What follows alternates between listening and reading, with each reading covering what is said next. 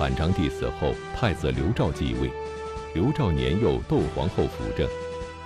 此时，窦皇后的哥哥窦宪更加依仗权势，骄横跋扈，滥杀无辜，劣迹斑斑。但是，窦宪在与匈奴的交战中却立下了赫赫战功，在历史上留下了燕然乐鸣的著名典故。那么，权势熏天的窦宪为什么会亲自率兵远征与匈奴作战？这一仗的胜利在世界历史上又产生了哪些重要的影响呢？请继续关注《东汉》第十八集《燕然乐鸣》。前面啊，咱们在讲这个汉武帝的故事的时候呢，曾经跟大家提到过啊，说这汉武帝啊有两位著名的外戚啊，他的近亲，一个呢是他大舅子卫青，一个是卫青的外甥霍去病。这个生就二人呐，都是不世出的名将，为大汉朝北击匈奴，封狼居胥，得以名扬千古。到了东汉呢，其实也有这么一位外戚，北击匈奴，燕然勒功。这个呢，跟那个卫青、霍去病生就俩封狼居胥的这个美事儿相比啊，是丝毫不弱。而且这位老哥最后的受封也跟霍去病一样，冠军侯。以外戚身份统兵，但是呢，他在历史上的评价啊，他的地位远远不能跟卫青、霍去病相比。为什么？就是因为啊，他除了干好事儿，也干坏事儿。他是一个专权的外戚。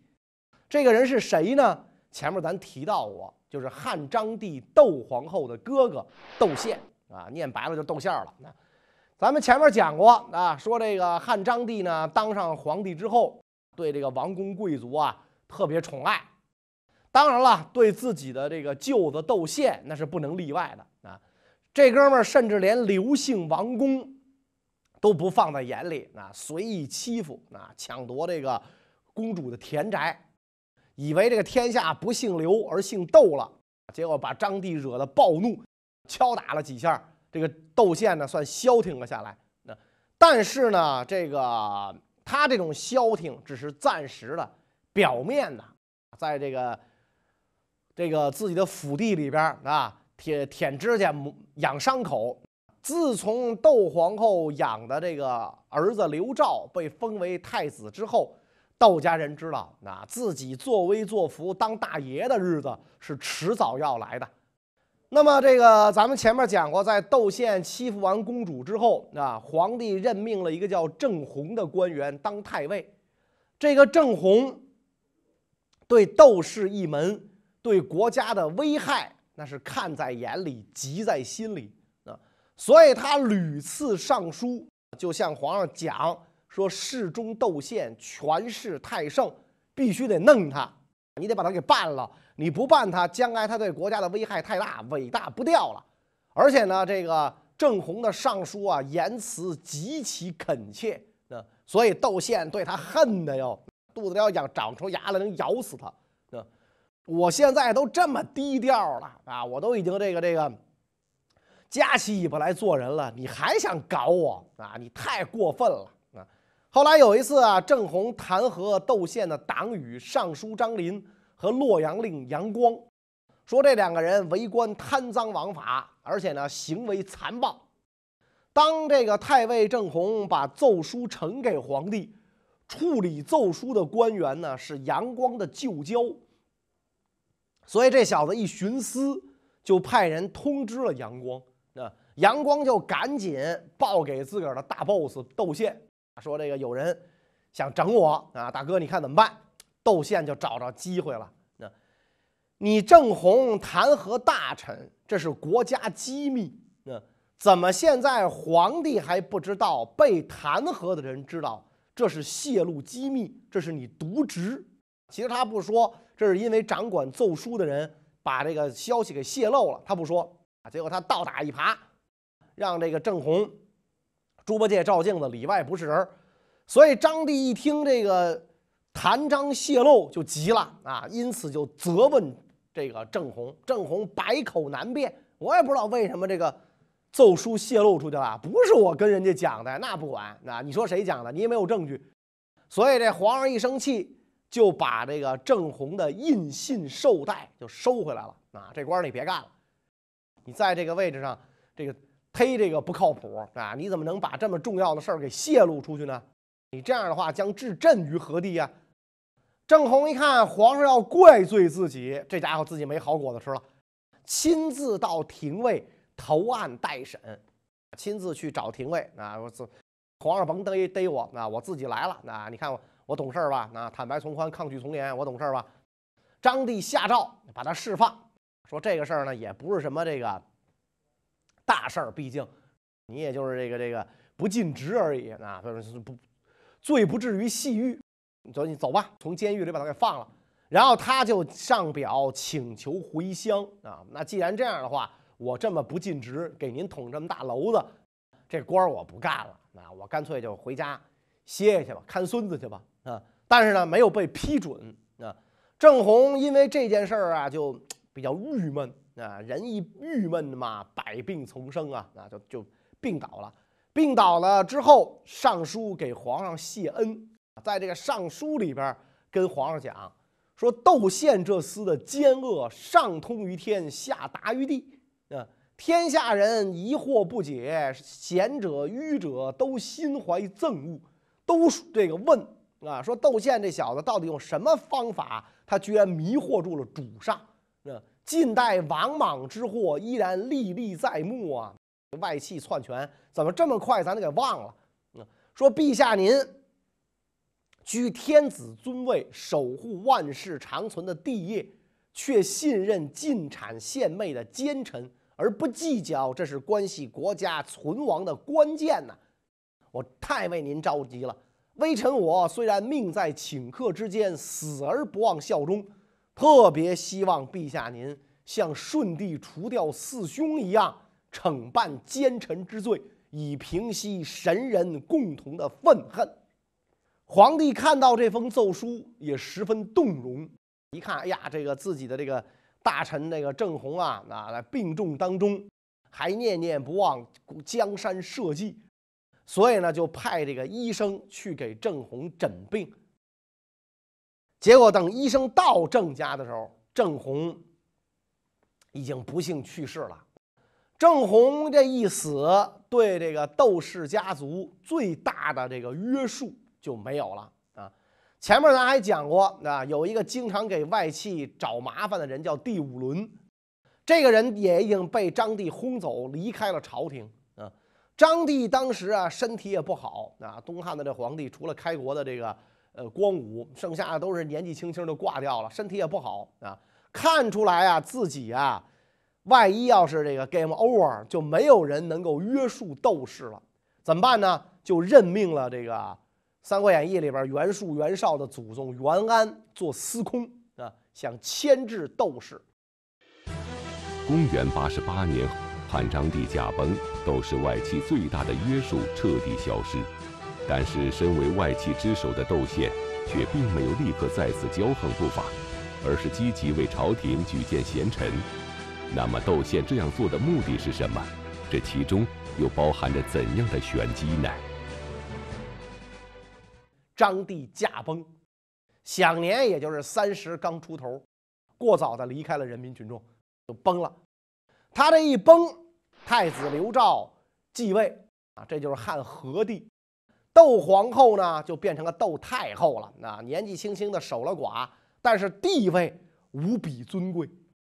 当时这个和帝十岁左右，放屁崩坑、撒尿和泥的时候，要让他当皇帝治理国家，那他根本就不行。所以太后临朝摄政啊，这是一定的，是吧？幼主登基，冲灵之主继位。只有这个母后垂帘嘛，临朝摄政。太后一听政，哎呦，窦家人可就跟着鸡犬升天了，出了头了。所以太后的哥哥窦宪以侍中的身份入宫主持机要，出宫宣布太后的诏命。他的弟弟窦笃做虎贲中郎将，另外的弟弟窦景几个人做中常侍。所以这个。窦家兄弟一下子全都在接近皇帝太后的显要位置上啊！这个身份尊贵显赫，权倾朝野，当时天下一时无两，没人能比了。但是呢，月圆则亏，窦氏一门呐，现在这么强势，就难免骄横不法，难免不出问题。窦家门下的这些宾客也有明白人，也有知道这个道理的人，所以有一个这个门客就上书告诫窦宪，说古人讲啊，生来就富有的人骄横，生来就尊贵的人倨傲，生于富有而尊贵而不骄傲不倨横的人没见过。如今呢，您的恩宠官位开始上升了。朝中百官都在观察您的所作所为，所以啊，我就希望您呐，像《诗经》上说那样，能够以终日的小心谨慎，求得终身的荣耀。咱们大汉朝，打从高祖爷爷开国到哀帝平帝，皇后家族共计二十个，能够保全家族和自身的只有四位皇帝啊。上书上说：“阴见不远呐，咱们应该以以此为戒，咱应该谨慎。”窦宪看到这个门客的上书建议之后，也认真的思考了，明白这个宾客为自己好，说的都对啊。于是呢，让窦太后下诏啊，说将前任太尉邓彪任命为太傅。赐爵关内侯，主管尚书机要，百官各统己职，听命于太傅。窦宪是因为邓彪这个人仁义礼让，受到先帝的敬重，为人又忠厚随和，所以呢，把他捧上了高位。实际上并不是出于尊重他，他接受了这个门客的建议之后，他也没把这个门客的建议啊当做正能量。这个揽权、弄钱、贪赃枉法这些事儿还得干，只不过我要隐蔽着干，不能明目张胆的干。他是从这里边吸收的吸收的负能量的东西，所以他为什么把这个邓彪捧上高位呢？就是窦窦宪只要有所举动的时候，他就要到外面交邓彪奏报啊，然后自己再向太后说明。啊，这么一来，没一件事儿不被批准的，就跟当年王莽把孔光抬出来之后的道理是一样。孔光是圣人之后嘛，把你抬出来，俩人这个演双簧。而邓彪身居太傅之位，他只是个人品行好，修身自好，不能够匡正朝廷纲纪，那就是一傀儡啊，样子货，提线木偶。所以有了邓彪这样的样子货。前台唱戏，他搭台，这个窦宪就可以唱戏，可以明目张胆的在下面干坏事儿。窦宪不光揽权弄钱、贪赃枉法，擅杀大臣之子、暗杀宗室贵族，更是一样不落。那么窦宪为什么要滥杀王公大臣？窦氏外戚的权力真的大到可以在朝中上下肆意滥杀了吗？窦宪这个人啊，性情暴烈，睚眦必报。你瞪他一眼，他都记你一辈子。这个明帝永平元年啊，有一个官员叫韩愈，曾经审理过窦宪的爹窦勋。窦宪一得势，就要找这个韩愈报仇。只不过当时韩愈都死了，那都埋在土里都烂了。不过呢，这也难不住这个窦宪。你当年为难我老子，我现在收拾你儿子。就派这个门客斩杀了韩愈的儿子，而且用韩愈儿子的人头来祭祀自己的父亲窦勋，在那墓前祭祀。这个擅杀国家大臣之子这件事儿，当时在民间造成了极恶劣的影响。但是呢，太后当朝，谁又能把太后的哥哥怎么着啊？不过没多久啊，窦宪这小子这个猪油蒙了心啊，他死催的了。干了一件事儿，把太后给惹恼了。什么事儿呢？事情是这个样子的：这个张帝驾崩，按照礼法，刘姓诸侯应该来洛阳吊丧。在这些个到来的刘姓诸侯当中，有一位都乡侯刘畅也来了。这哥们儿也不知道有什么本事，把太后啊讨好了，所以这个窦太后频繁的召见他。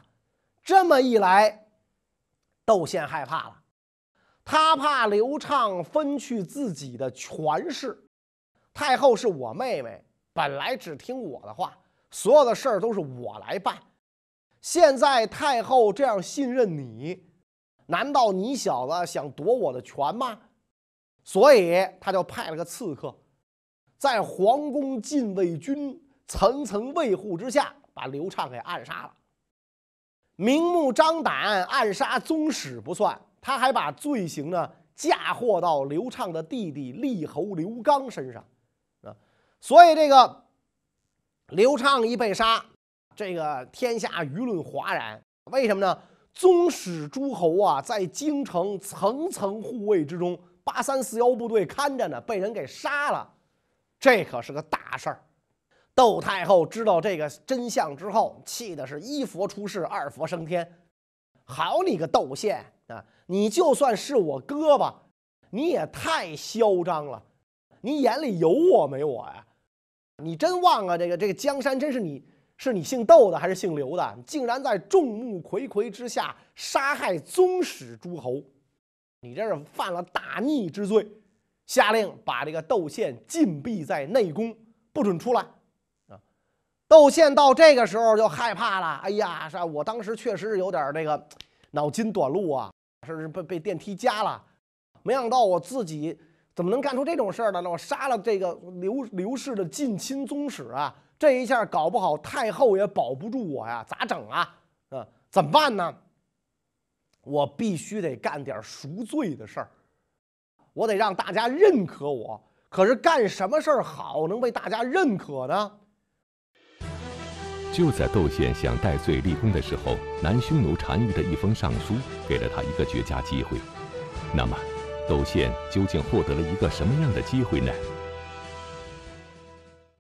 咱们前面讲过，当时和汉朝对立的呀是北匈奴。这个张帝去世的那一年，北匈奴就因为饥荒发生了内乱，每年都有数千人投奔南匈奴。南匈奴单于看到这个情况，就给朝廷上书，跟这个朝廷讲说，应当趁着北匈奴内乱分裂的机会。派出军队讨伐，打败北匈奴，成全南匈奴，让南北匈奴统一为一体，使汉朝永无北方之忧，对吧？你看那个南匈奴单于是死心塌地的投靠了汉朝，整个一胸奸，对自己同胞啊，比汉朝人、比异族人还狠。说我们长期生活在汉朝境内，仰仗大汉天子的天恩，才能张口吃饭，伸手穿衣。汉朝每年四季给我们赏赐。动不动就达到了亿万之数，啊！我们虽然无需操劳而安享太平，却因未能实行报效之义而感到惭愧，啊！匈奴这个时候深通中原礼法了，是吧？所以我们愿意征调本部和分散在各郡的匈奴精锐，包括老兵和新晋归降的北匈奴军队，分为几路同时进发，约定十二月在北匈奴会师。可惜，那我们蛮夷小邦，部队力量单薄，不足以内外兼顾，所以我们请求朝廷派执金吾耿炳、度辽将军邓弘，以及西河、云中、五原、朔方、上郡等郡的太守合力北征，凭着圣上神威，一举平定北方敌害。我匈奴成败就在今年决定。啊，我已经命令各部。秣马厉兵，准备作战。希望陛下您节哀审定啊，别因为刚死了爹耽误这么大的事儿啊！节哀审定啊！你看这个匈奴的这个单于啊，这一套话，简直是比汉朝还汉朝。窦太后就把这个南匈奴单于的这奏书啊，给这个将军耿炳看啊，执金吾就这个卫戍司令，因为这个人家南单于点着名让耿炳去啊，就给他看。说这个这个你你看这事儿咋整啊？行不行啊？是吧？耿炳说了，从前孝武皇帝耗尽天下之力，想使匈奴臣服，但是时机未到，没有成功。如今天赐良机，北匈奴内部分裂争斗，我们让外族打外族，对国家有利，应当答应南匈奴的请求啊！而且呢，耿炳表示说：“我深受皇恩，应当出征效命。”窦太后就打算采纳他的意见，而且毕竟。窦太后跟窦宪一笔写不出俩豆啊，都不是红豆绿豆的关系啊，一笔写不出俩豆来，打算让自己的哥哥去打仗立功，然后正大光明的赎罪。问题是是战是和，向来是朝廷最爱争持的事儿。一看到太后想打仗，上书宋义就上书反对。说匈奴人轻视礼仪，没有君臣上下之分，强悍的就称雄，弱小时候就屈服。自打我大汉建立以来，讨伐他们的次数啊非常频繁，所得的无几，不能补偿国家的损失。你打他有什么用啊？你能缴获什么东西？你缴获一身皮毛衣服，咱这儿三十度桑拿天穿不了。你搅和点牛肉干，嚼不动，对吧？你搅和点酸奶，不是草莓味的，咱不爱喝。光武皇帝亲身经历过战乱，所以他显示出了天地之间无与伦比的英明。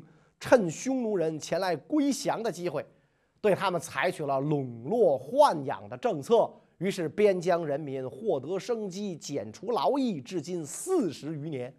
现在，北方草原崛起了鲜卑，鲜卑归顺我大汉，斩杀俘虏北匈奴数万人。我大汉理应坐观成败，安享巨大成果，使百姓并不感到辛劳啊！咱们大汉朝建立以来的功业，这是最伟大的一项。所以如此，就是因为鲜卑跟匈奴一族互相攻伐，而汉军全无损失。现在北匈奴向西逃遁，请求与我大汉通好，应当趁他们归顺的机会，使之成为外藩。巍巍功业莫过于此。如果征调军队，消耗国家经费，听从南匈奴的意愿，那就是平白丢掉了最佳策略，放弃安全，走向危亡。所以微臣以为，对南匈奴的请求实在不可应许。按说这个宋义的话是非常有道理的。中国古代朝廷没有预算决算。每年量入为出，收多少钱，支出多少钱，这是固定的。你一打仗，就意味着额外的支出，额外的支出就只能加税，一加税，老百姓就会造反，就是这么一个怪圈。所以能不打仗就不打仗。为什么这个中中原民族不好战？道理在这儿。我们打仗成本太高，所获无几。就刚才我讲了，你缴获不了什么东西。资不抵债，就这意思。那你你这个收获跟所得相比太太小，而且国家会陷入动荡。嗯，问题是击退匈奴是汉朝历代帝王都想建立的不朽功业，窦太后也不例外。如果能够完成祖宗未竟的事业，得以告慰太庙，这是多爽的一件事啊！老娘就名垂青史了。于是决定北征。正好啊，窦宪这个时候想赎罪啊啊！咱讲啊，一笔写不出俩豆字，太后就答应了，任命他为车骑将军，讨伐北匈奴，好立点战功，给自个儿赎罪，免得让朝中大臣说我徇徇私情。任命耿炳为副帅，统大军出塞征战。窦宪不光是一个飞扬跋扈、劣迹斑斑之人，他还是一位骁勇战将。并且留下了与西汉封狼居胥齐名的著名典故“燕然乐鸣”。那么，“燕然乐鸣”究竟是一个怎样的故事？窦宪的这次北征对世界历史又产生了哪些影响呢？到了汉和帝永元元年啊，也就是公元八十九年了，窦宪要出征匈奴了。